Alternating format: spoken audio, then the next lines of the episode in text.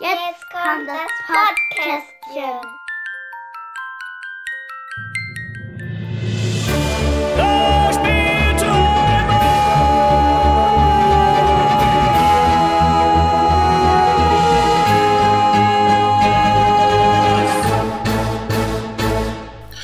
Ein Monat ist es schon her, dass wir das letzte Podcastchen veröffentlicht haben und äh, da haben wir festgestellt, wir sind länger geworden, als wir eigentlich wollten. Also kein großes Vorgequatsche. Daniel, ich muss mehr Punkte machen. das wird nicht passieren. Wir machen heute die Plätze 30 bis 21 unserer Top 40 und Daniel, was ist deine 30? Oh, das ging aber jetzt sehr schnell. Hallo erstmal zusammen. Ähm, ja, gut. Meine Nummer 30, ich bin jetzt gerade völlig überrumpelt. Meine Nummer 30 ist ein, ähm, ein Spiel, wo man mit einer Heldengruppe in einen Dungeon geht. Das hatten wir schon. Warte, das war Welcome to the Dungeon. oder Dungeon Saga. Oder, oder Dungeon Saga. Oder, oder, oder, es wird vielleicht noch mehr davon kommen. Vielleicht. Vielleicht mhm. auch nicht. Vielleicht ist das dieses das beste Dungeon Crawler Spiel. Vielleicht. Auf jeden Fall ist es das einfachste Dungeon Crawler Spiel auf meiner Liste. Mhm. Vermute ich mal. Ohne jetzt genau zu wissen, was noch kommt. Ähm, ein ähm, ziemlich alter Klassiker. Der Autor ist Stephen Baker mhm. den die Zeit vergessen hat, würde ich mhm. vermuten. Habe ich auch nur bei Boardgame Geek rausgefunden. Ähm, ja, es ist ein ganz klassischer Dungeon Crawler mit den typischen vier Helden und wir äh, laufen durch einen Dungeon, finden Schätze, ermorden jede Menge Monster. Und es ist so einfach, dass es auch als Familie spielbar ist. Und der Overlord heißt entweder Morka oder Zargon. Je nachdem, welche Version man hat. Hero Quest. Ja, Hero ja, Quest. Ja, Cool, da hätte ich jetzt wäre ich gar nicht drauf gekommen, dass ich, du das drin hast. Ich ähm, auch nicht tatsächlich. ähm, da habe ich noch überlegt, ob das vielleicht nicht, ob Dungeon Saga nicht vielleicht eigentlich besser ist. Es ist auf jeden Fall taktischer, mhm. aber Hero Quest hat einfach einen Platz im Herzen, mhm. deswegen. Mhm. Und es spielt sich einfach so wahnsinnig einfach. Du würfelst, wie weit du gehen kannst, und dann würfelst du mit einem speziellen Würfel und hast Monster totgeschlagen. Mhm. Bei Dungeon Saga ist es halt immer so eine Sache, dass hier vergleichen und damit vergleichen mhm. und so und so viel Würfel bereitlegen und sowas ist alles ein bisschen taktischer, ein mhm. bisschen, äh, ein bisschen planerischer, ne? Ja, mhm. genau. Bei Hero Quest ist es mehr so, komm, lass uns mal Monster erschlagen und Abenteuer erleben. Ja. Ja, den kann ich ja, total nachvollziehen. Finde find ich, finde ich gut. Und äh, ich glaube, das äh, ist auch eher in der Nostalgiebrille gut gealtert und nicht wirklich auf dem Spieltisch. Ja, ich habe es letztes Jahr noch mal gespielt. Mhm. Das hat mir da so ein Familien, äh, eine Familienfeier sehr äh, versüßt. Mhm. Wir haben es auch mal ähm, in einer, in einer Fünferrunde zur, in der Familie gespielt und das äh, mir macht's auch durchaus Spaß und auch unsere Mädels hatten da durchaus Spaß dran. Also wenn man es ist nichts, es ist nichts für die passionierten äh, Dungeon Crawl Spieler, die schon, wer weiß, wie tolle, auselaborierte Spiele gespielt haben. Die werden sagen, um Gottes Willen, was habt ihr denn damals da gespielt? genau. Aber wir hatten ja nix. ja, aber es ist auch pures Glück natürlich, was ja, passiert. Ne? Aber, mhm. ach wurscht.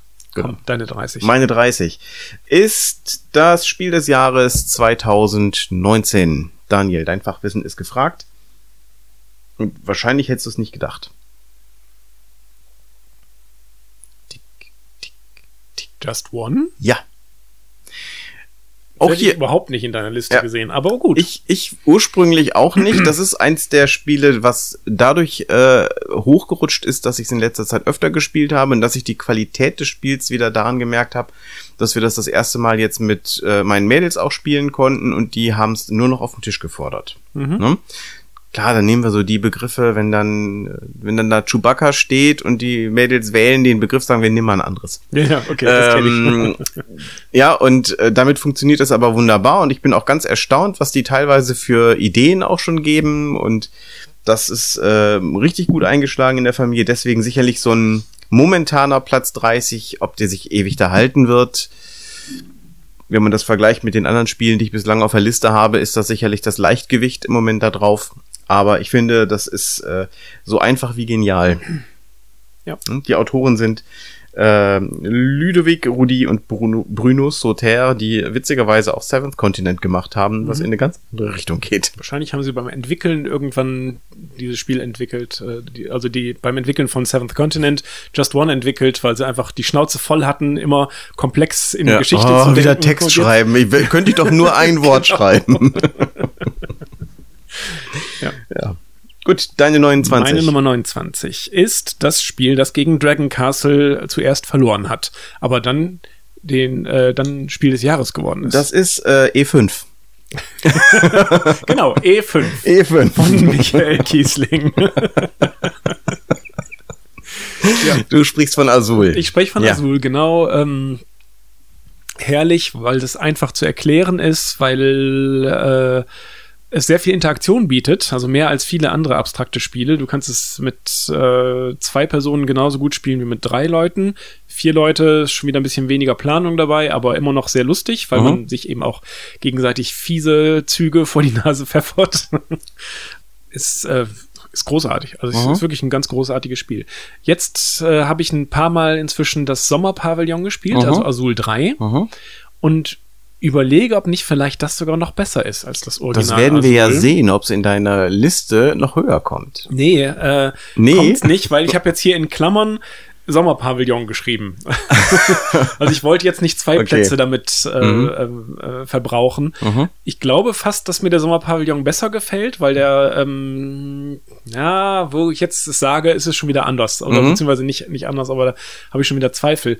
Ähm, der Sommerpavillon ist in einer Seite nicht so ist nicht so fies, weil du nicht so äh, Gemeindezüge machen kannst, so mhm. von, von, wegen, haha, jetzt musst du das aus der Mitte nehmen oder kriegst das jetzt nicht voll, weil das ist bei Sommerpavillon nicht so schlimm. Mhm. Du kannst nämlich jede Runde immer vier Steine mitnehmen. Okay. Mhm. Und deswegen ist es halt nicht so gemein. Du kannst eigentlich immer irgendwas machen. Aber es macht äh, dieses Sammeln ist nicht nur äh, Plättchen hinlegen, sondern du hast auch noch so ein Aspekt, dass du Sachen umbauen möchtest, um dann Bonuszüge zu kriegen und so. Und das ist schon, das ist das, was es pfiffig Aha. macht. Ich bin sehr gespannt. Ich habe es noch nicht gespielt und okay. äh, ich werde es dir gleich mitgeben, dann darfst du es spielen und kannst beim nächsten Podcastchen davon berichten. Ja, demnächst als Rezension hier in. ja, da sollten wir mal eine Sendung drüber Da sollten wir eine Sendung drüber machen, ne? Genau. Ja. Ja, dann kommen wir zu meiner 29, die, wenn wir die Zeit mal zehn Jahre zurückdrehen würden, meine Eins gewesen wäre war lange Zeit meine Nummer eins, relativ unangefochten, weil ich da ein so gutes Spielgefühl mit hatte. Ein Aufbauspiel, was trotzdem auch seine Härte mit sich bringt. Äh, weil der Autor sich überlegt hat, ja, ja, einfach aufbauen. Wer, wer, wer aufbaut, der muss auch was essen. Ja, und wenn du nichts isst, dann musst du betteln gehen. Hm. Ja. Und äh, die Rede ist natürlich von Agricola, von Uwe Rosenberg. Nicht auf der Liste. Ja. Habe ich auch drüber vermutet. Äh, ja. Wie gesagt, das war ganz lange für mich das Lieblingsspiel überhaupt. Ne? Insbesondere mit den äh, kleinen Anschaffungen und den Ausbildungen, äh, mit den ganzen Karten, die beiliegen, hast du eine unglaubliche Variabilität drin. Aber selbst das, äh, ich habe es damals kennengelernt in der äh, Lookout-Variante. Äh, aktuell gibt es ja ein, eine Neuauflage, die haben da auch ein bisschen das Konzept verändert. Ursprünglich gab es im Grundspiel eine Familienversion und wenn du dann den Spielplan umgedreht hast, hast du dann eine, äh, hast du die, die Gamer, die Gamer, die Vollversion, die Gamer-Version äh, dabei gehabt. Und äh, aber selbst die Familienversion hat mir da schon wirklich Spaß gemacht, weil das wirklich klasse ist, dieses Tableau, was du da am Anfang hast, wo nur deine zwei Bauernhüttenplättchen liegen. Und äh, dann baust du da deine Äcker hin und bepflanzt die. Und das ist alles sehr mühsam am Anfang. Du brauchst viel Zeit dafür und trotzdem hast du, du denkst dir noch, nach drei Viertel des Spiels denkst du dir, das Spiel ist gleich zu Ende und hier, hier steht noch nix auf meinem mhm, Feld. Genau. Und du musst halt jedes Mal mal bangen, kriege ich meine Leute überhaupt ernährt. Ja, ja, ja. Und deswegen ja. können die halt gerade nicht arbeiten, weil die mal fischen gehen müssen, ne? Mhm. Oder als Tagelöhner sich verdingen müssen. Ein Worker Placement Spiel, der wie, wie soll man sagen, der, der, der ersten, der ersten Welle, mhm. ne? so äh, inspiriert noch durch äh, Kalis, Caillou, wie auch immer, wie er es aussprechen möchte äh, möchte, was auch Uwe Rosenberg ja direkt auch gesagt hat, dass es seine Hauptinspiration da war. Und äh, ich mag's äh, A, weil es diesen Platz im Herzen hat. Ich habe das, nachdem ich es gekauft habe, haben wir es an dem Wochenende, glaube ich, drei, vier Mal gespielt. Ähm, und ähm, ich habe Solo schon ein paar Mal gespielt. Hat Spaß gemacht, weil die Mechanik Spaß macht, aber da gibt's Solo-Spiele, die ich lieber mag. Aber ähm, nee, also ich mag's wegen der thematischen Einbindung. Ich mag's auch gerade während, wegen des Ernährungsdrucks, dass du nämlich nicht einfach locker, das ist mhm. nicht das entspannte Wohlfühlaufbauspiel, sondern das ist schon eine Ecke härter. Ja, das ist schon ganz schön gemein, das stimmt. Genau, ähm, aber ähm, dafür, dass es eigentlich ein sehr mechanisches Spiel ist, es bringt es eine schöne Atmosphäre rüber. Mhm. Deine 28. Meine 28 hatten wir letztes Mal schon bei dir. Mhm. Das ist ein Zwei-Personen-Spiel, ein sehr, sehr gutes Zwei-Personen-Spiel Nämlich Und- Seven Wonders Duel. Genau. Das habe ich doch auch hier irgendwo.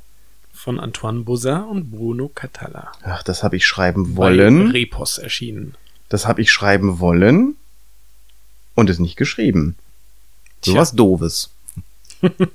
Ja, muss Alles ich jetzt klar, auch ja. nichts mehr dazu sagen. Verdammt. Ist, Nee, ja.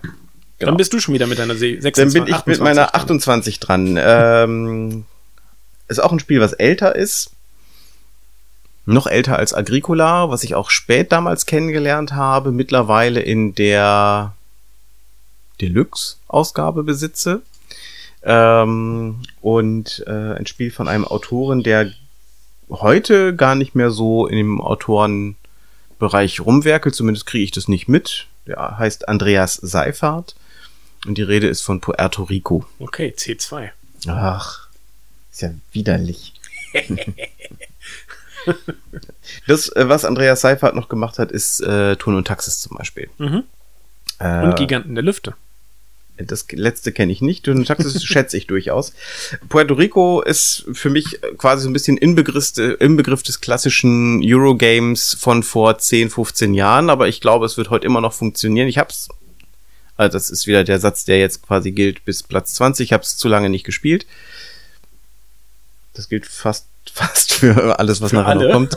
ähm, nee, es wird nachher anders bei mir. Aber äh, auch hier ist es ein Spiel, wo ich gern das mal wieder spielen möchte. Ich mag die Rollenwahl und was man damit so anstellt, die unterschiedlichen Gebäude, mit denen man unterschiedliche äh, Strategien dann fahren kann. Ähm, ich mag, dass man bei diesem Spiel die Verladestrategie am Anfang, wenn man es das erste Mal spielt, völlig unterschätzt. Plötzlich merkt der, der es kennt und spielt, äh, der zieht die mit deinen Punkten äh, davon. Was auch, glaube ich, da, dass du Punkte verdeckt sammelst.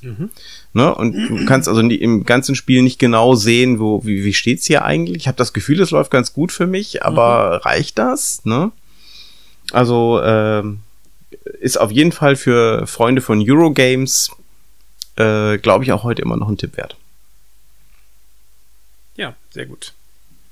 Meine 27 Mhm.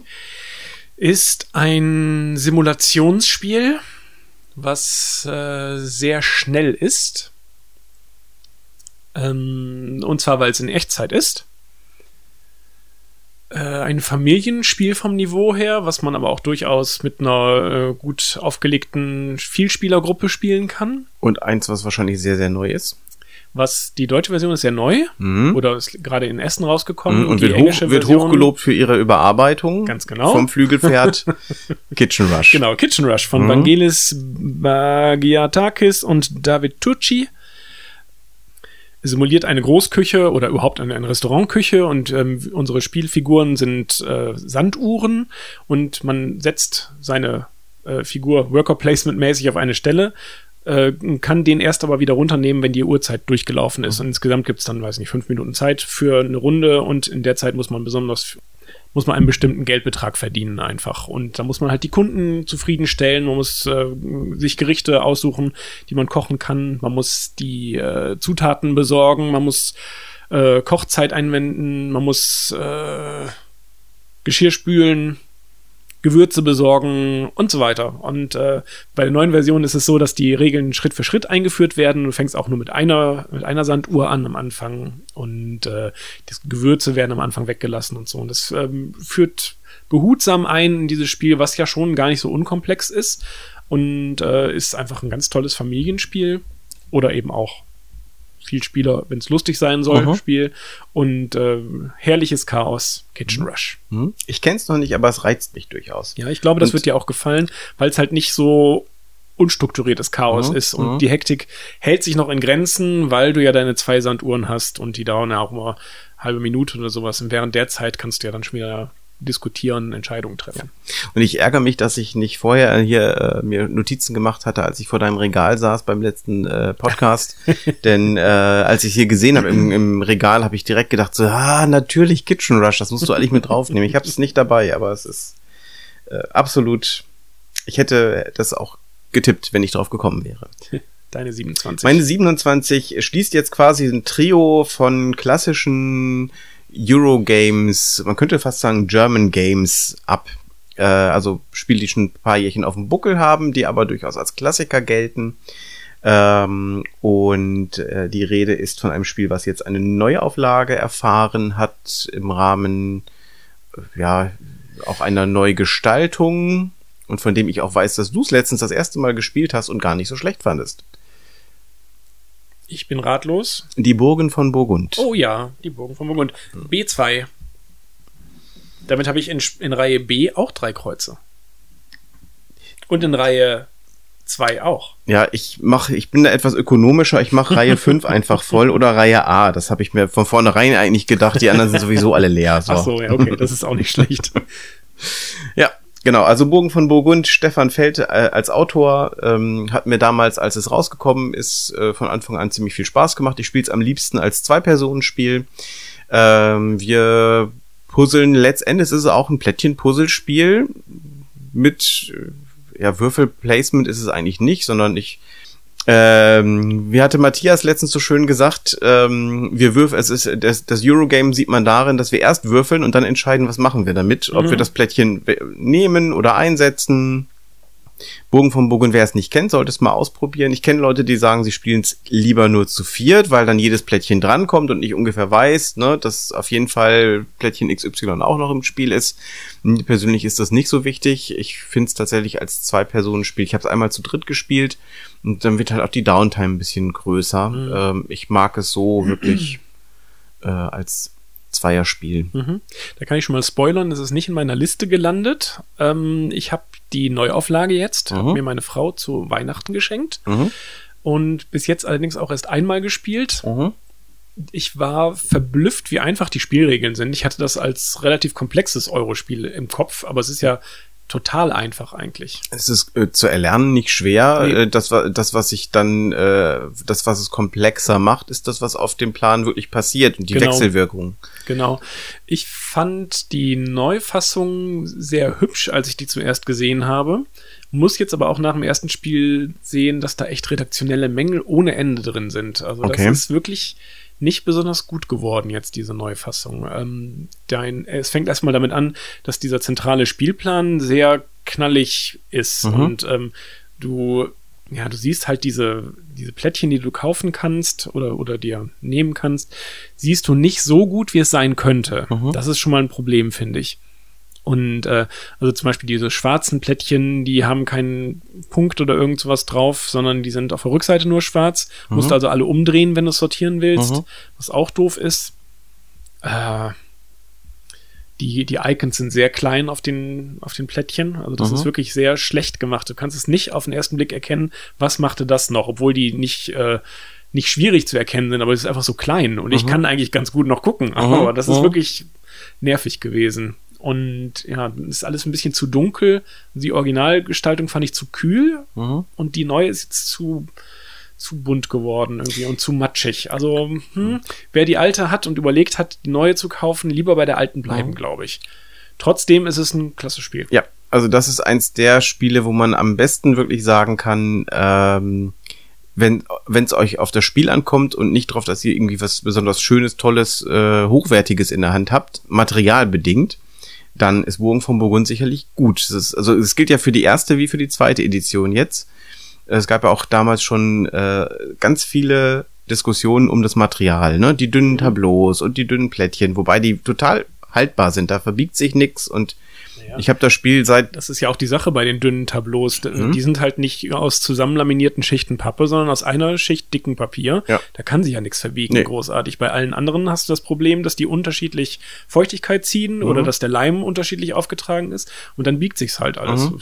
Also ich finde gerade beim Tableau ist das völlig unentscheidend ja. eigentlich. Also hat mich da auch nie äh, sonderlich gestört und ähm, ja, das war meine 27. Und okay. deine 26. Meine 26 ist auch ein klassisches Eurospiel, was du garantiert auf deiner Liste haben dürftest. Auch mal Klassiker des Monats gewesen bei uns. Und es geht darum, ein Netz zu bauen aus äh, Städten, die an unser Strom, unsere Stromproduktion angeschlossen sind. Nee, hast du nicht auf der Liste? Ich hab's nicht, äh, wie gesagt, ich habe ja das meiste offen gelassen, damit ich nur zwei Zeilen, eine Zeile, eine Spalte mache. Ne? Ich bin, Okay. ich ärgere mich gerade sehr, was da alles äh, mir durch die Lappen geht. Ich hoffe, dass wenigstens, dass ich jetzt wenigstens nachher so die oberen Ränge hier gut vertreten habe. Ja, das haben wir auf jeden Fall schon ähm, lang Ja, genug besprochen. Funkenschlag. Es geht um Funkenschlag von Friedemann Friese bei 2F erschienen, bei seinem eigenen Verlag. Ähm, ist äh, heutzutage ein bisschen altmodisch, muss man leider sagen, aber es hat meinen Lieblings-Euro-Mechanismus des äh, Marktes, der, wo die Preise durch die Spieler äh, diktiert werden und eben diesen Ausdehnungsaspekt noch dazu und Auktionen für ähm, Kraftwerke. Es hat eigentlich eigentlich alles, was so ein Spiel braucht. Heutzutage wird es, glaube ich, nicht mehr so richtig doll ankommen. Da wird man schon sagen, es ist ein bisschen angestaubt, aber Mhm. Ja, es ist einfach äh, ja, ist ein Mhm. Klassiker. Ich finde super. Mhm. Würde es vielleicht nicht nochmal mit sechs Personen spielen.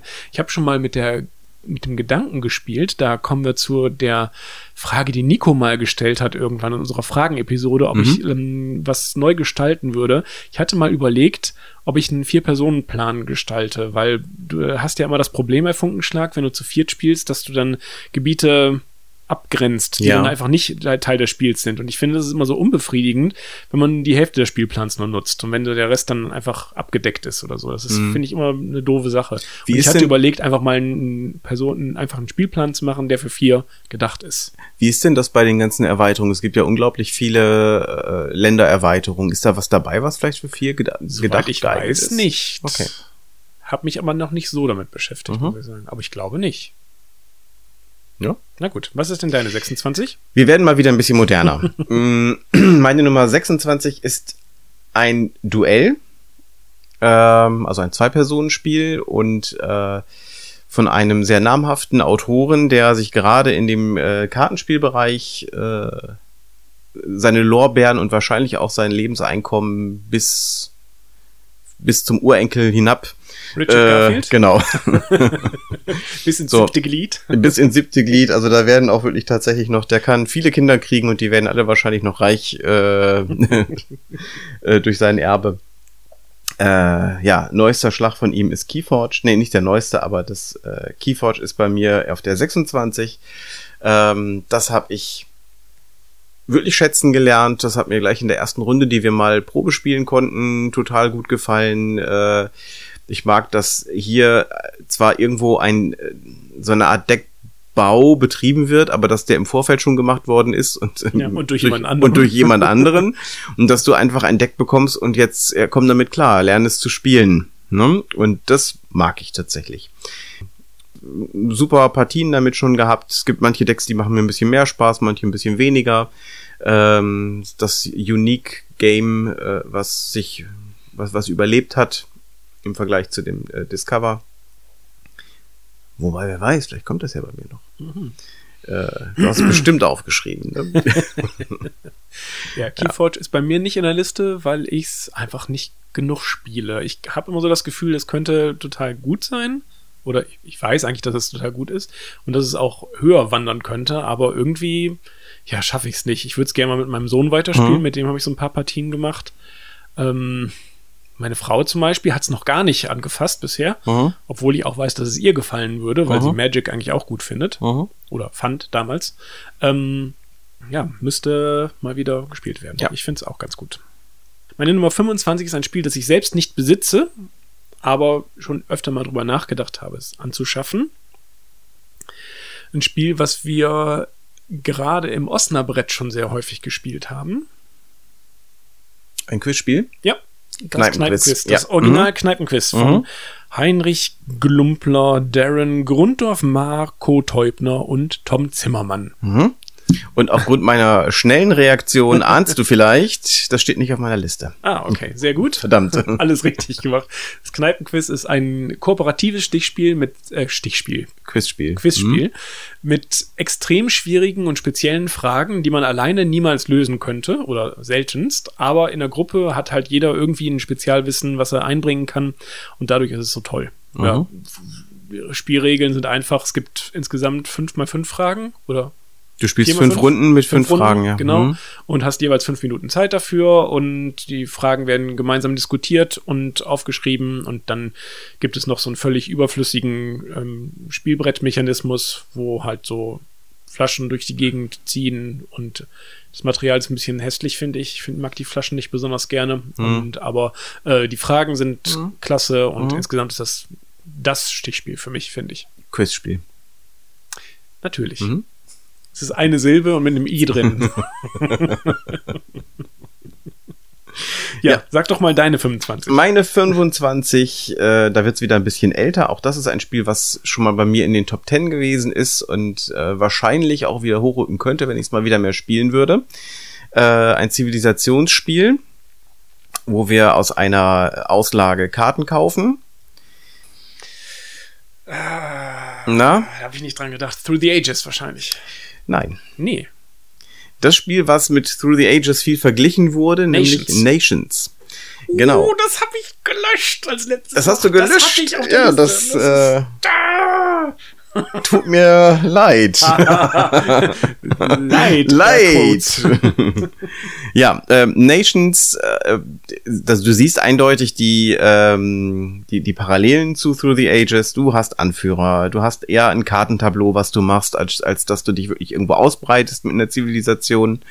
Ähm, Nations ist dabei allerdings auch wirklich ein ziemlich hartes Spiel, obwohl es zum Beispiel den militärischen Aspekt äh, etwas entschärft. Aber dein Ressourcenmanagement ist dort viel härter. Und wenn du auf einer Ressource, du hast Ernährung, du hast äh, Erz, um was zu bauen und du hast Geld, um neue Technologien zu kaufen. Und wenn du auf einer Währung äh, knapp läufst, dann kann das schon mal sein, dass du den nächsten Zug komplett brauchst, um das wieder auszugleichen irgendwie. Und äh, alle anderen können locker flockig auf Siegpunkte spielen in der Zeit. Äh, ein Spiel, wo ein Siegpunkt eine Menge wert ist.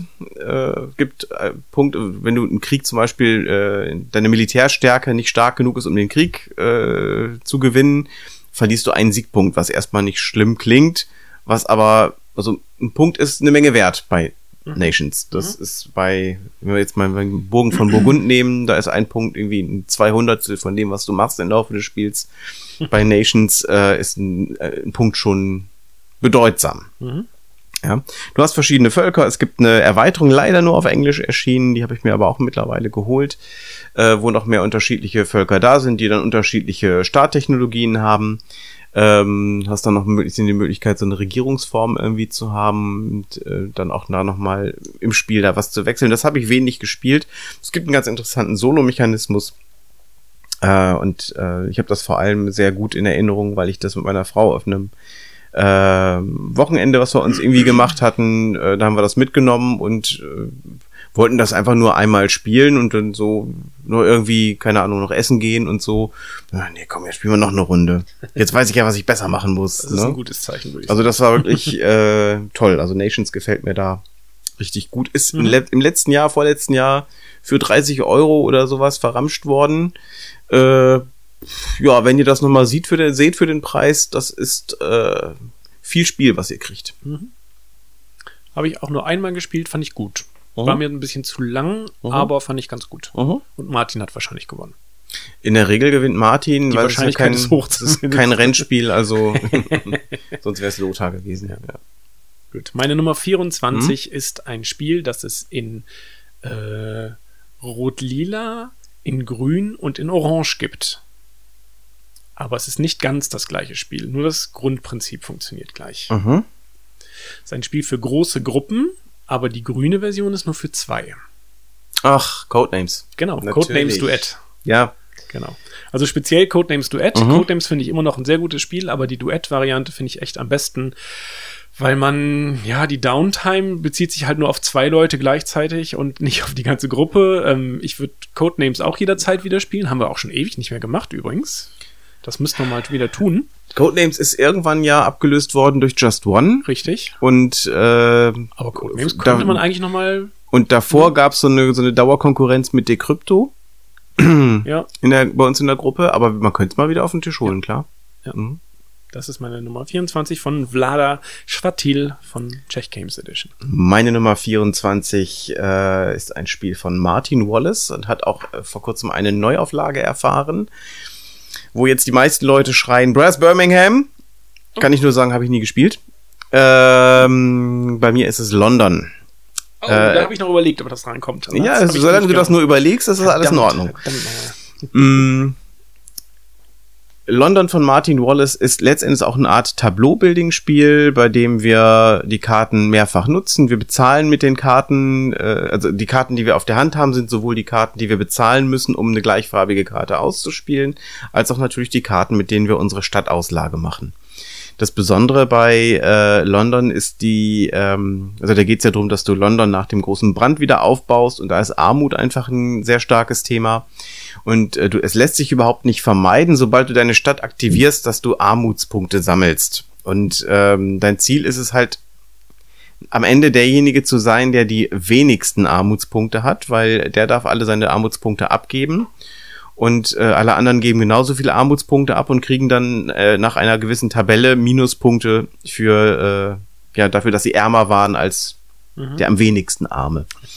Ähm, ich mag so die, die Wallace-Spiele, weil die wirklich was ganz Eigenständiges haben und ähm, weil er häufig so Mechanismen ausprobiert äh, oder, oder so verändert, dass man wirklich merkt, wir sprachen letztens noch über Few Acres of Snow, ne, dass man irgendwie merkt, äh, die Mechanismen kennt man, aber irgendwie macht er was damit, was so eine ganz eigene Handschrift hat und London hat bei mir da wirklich sehr gezündet. Ne? Äh, ich habe noch nicht die zweite Edition, wo man dazu übergegangen ist, die Stadtteile nicht mehr über einen Plan darzustellen, wo man seine Marker drauflegt, sondern wenn man dann Stadtteile ähm, kauft, äh, ist tatsächlich so, ähm, dann kaufst du halt eine, eine Karte, die du vor dir auslegst mhm. und die dann so ins, ins Spiel auch eingreift.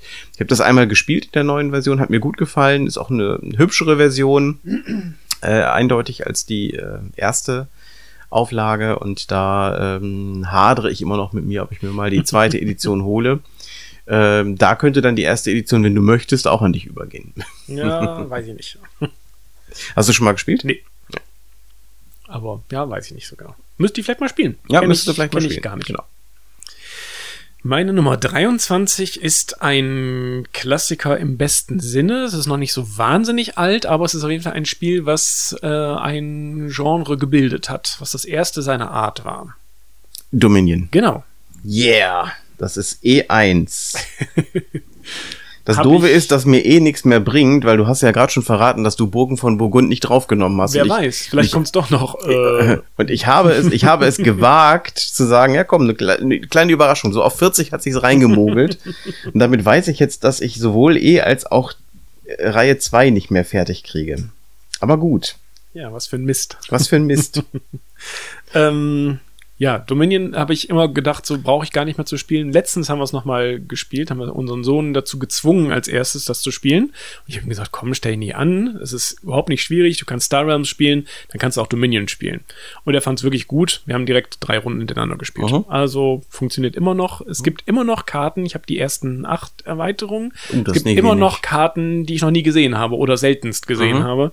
Und das ist großartig. Und mhm. ich wollte immer noch mal diese, weil der das Problem ist immer, das auf den Tisch zu bringen, weil es halt bei mir diese Riesenschachtel ist und alles ist alphabetisch sortiert und so und du hast äh, immer dieses Problem, die Karten rauszusuchen, wieder nachher reinzusortieren. Ich wollte immer noch dieses von mir selbst vorgeschlagene ähm, Sipptüten-Problem äh, oder, oder diese Sipptüten-Lösung ähm, ausprobieren. Hab letzten Sipptüten gekauft und festgestellt, dass sie alle zu klein sind. Jetzt habe ich 100 kleine Sipptüten, die ein Ideechen zu klein sind für Karten. Ärgerlich. Ja, was ja. willst du machen, ne? Ja. Ist halt so.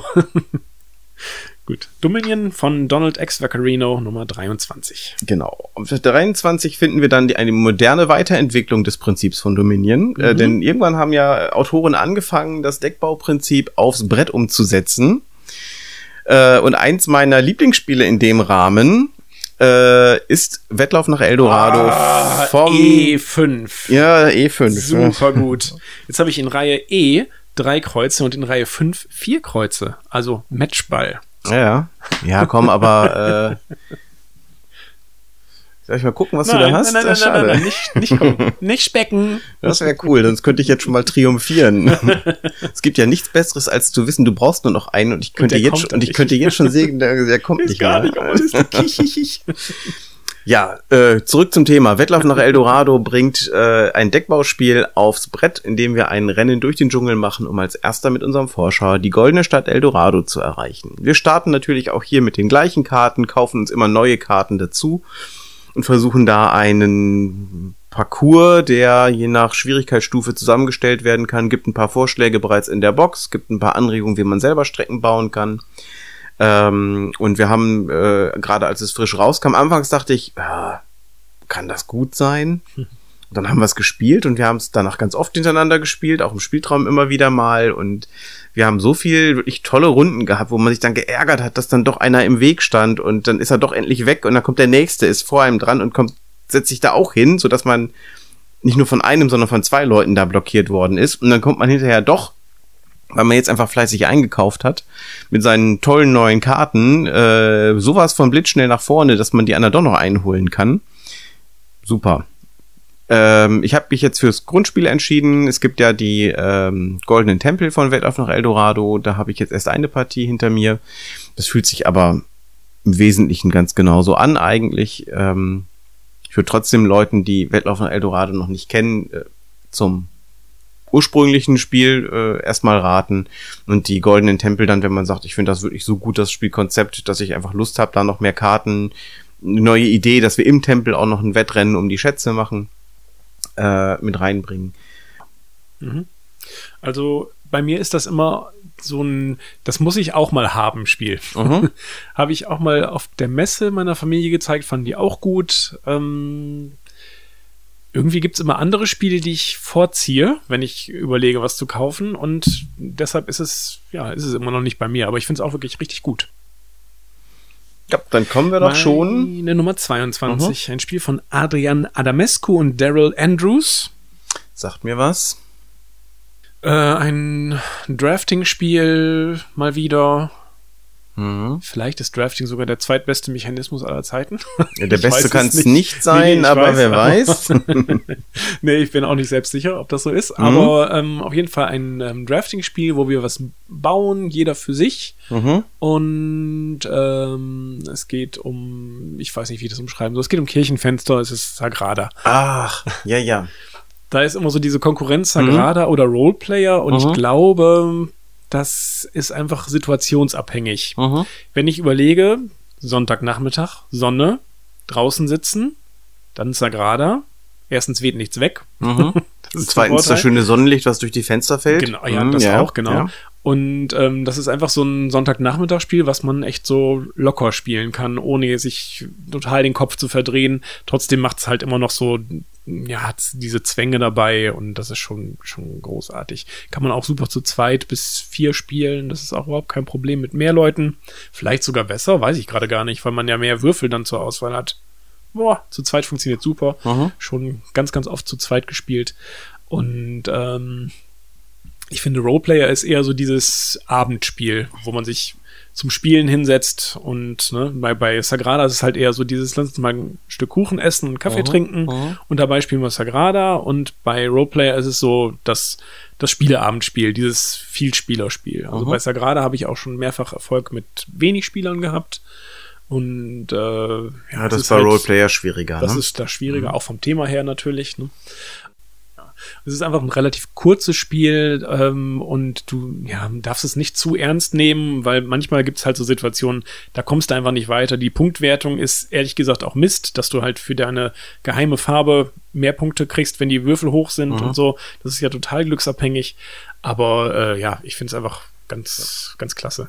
Ich habe es einmal gespielt und ähm, fand es grundsätzlich gut im Kern. Da gab es aber so ein paar diese wie nennt sich das, die Werkzeuge oder so, mhm. die fand ich irgendwie zu viel.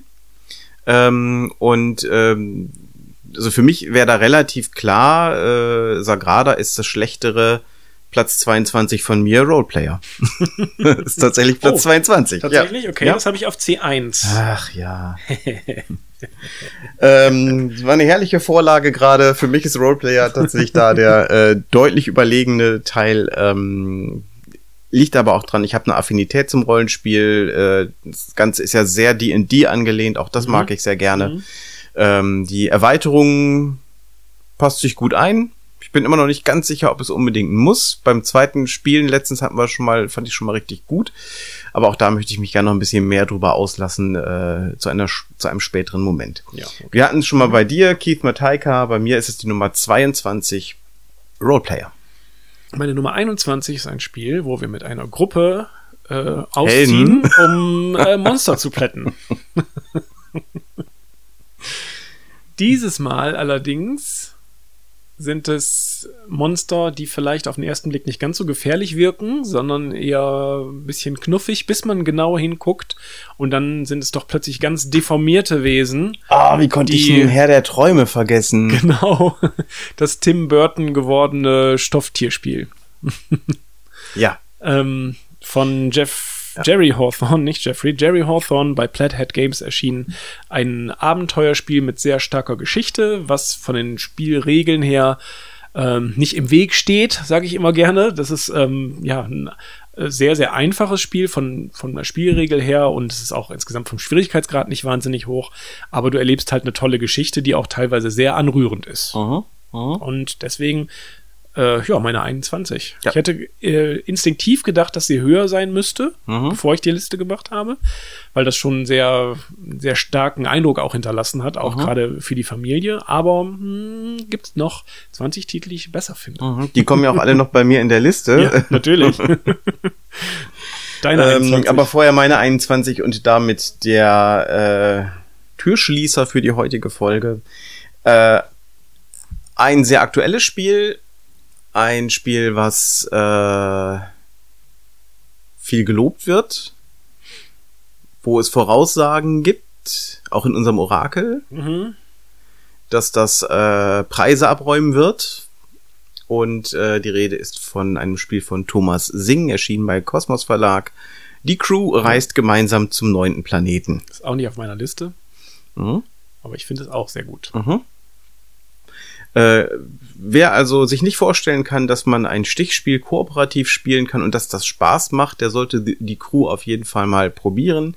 Tatsächlich schafft es Thomas Singh hier wirklich sehr gut äh, durch dieses äh, einfache Element von begrenzter Kommunikation und äh, Aufgabenverteilung da wirklich eine Spannung reinzubringen. Ich habe jetzt vor kurzem mit meiner Frau auch mal das Spiel zu zweit ausprobiert, wo man ja Jarvey als äh, ja, weiß ich, einen Androiden hat oder so, so ein fiktives Crewmitglied, der vom Commander mitgespielt wird, das funktioniert echt ganz gut. Mhm. Ne? Also hat mir wirklich Spaß gemacht, hätte ich gar nicht gedacht. Okay. Ich glaube, ich würde es vielleicht auch mal probieren. ich würde es, glaube ich, immer noch lieber mit drei oder vier Leuten spielen, aber ja, klar, jetzt.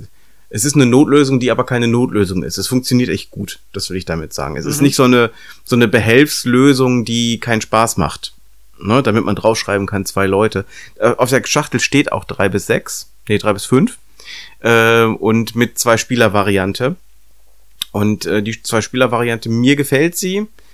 Ich kann mir vorstellen, dass es Leute gibt, die sagen, ah, nee, sowas mag ich Mhm. nicht. Ähm, ich war auch skeptisch, aber habe mich eines Besseren belehren lassen. Ja, sehr gut. Das waren unsere Plätze 30 bis 21. Genau. In einem Monat hören wir uns wieder. Mhm. Dann geht es um die Plätze 20 bis 11. Mhm, Dann nähern also wir schon uns, richtig ans Eingemachte. dann nähern wir uns der großen Showtreppe schon. Wird Daniel noch Bubu haben in seiner Liste? Wird Ingo Werde überhaupt noch irgendeinen Treffer haben? Werde ich es endlich schaffen, Reihe 5 fertig zu kriegen? Da fehlt mir nur noch einer. Mhm. Ja, Wobei- oder hole ich noch ganz heftig auf, weil nämlich jetzt alle Titel, die ich noch auf meiner Liste stehen habe, komplett noch kommen. Das passt fast sogar. Äh, Warte mal, lass mal gucken. Ich habe vier getroffen und einen gestrichen. Das heißt, es sind genau 20 über. Das heißt, jetzt habe ich nur noch Treffer. Ja, vielleicht. Super. Okay. Das Ihr heißt, kennt das ganze Spiel. Ihr dürft kommentieren auf Twitter, Facebook, äh, über Slack, äh, auf unserer Webseite oder per E-Mail. Und bis dahin dürft ihr Weiterspielen. weiterspielen.